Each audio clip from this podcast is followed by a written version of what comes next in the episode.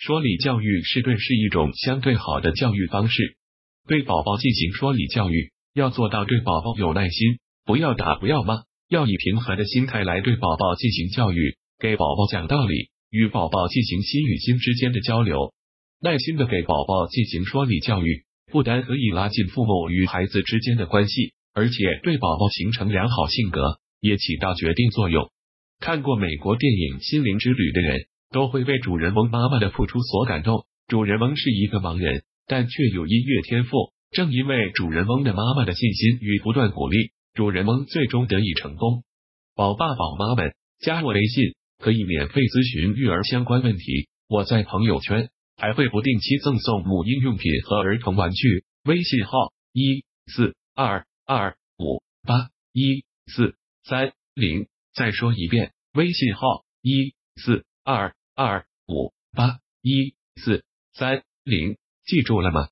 一四二二五八一四三零。实际上，就宝宝来说，对许多许多方面的理解和盲人没有什么区别。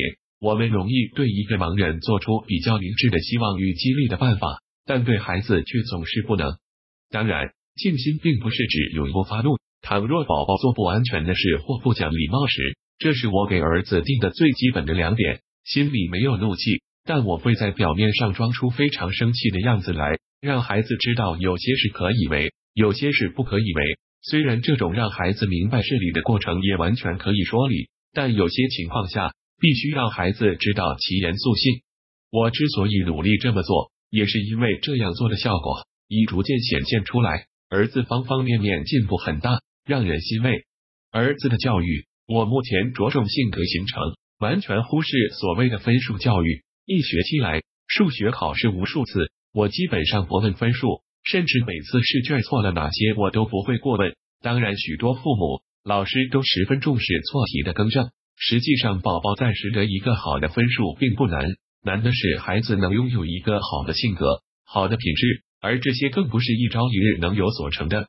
当前竞争日趋激烈的大环境下，爸爸妈妈重视宝宝的学习成绩固然重要，可是话又说回来，爸爸妈妈尽管模板品质和性格的重要性，可是，在行动中却不落到实处，总是抱着观望的心态，这是不可取的。让宝宝养成好的品质、好的性格，完全取决于父母们的耐心教育了。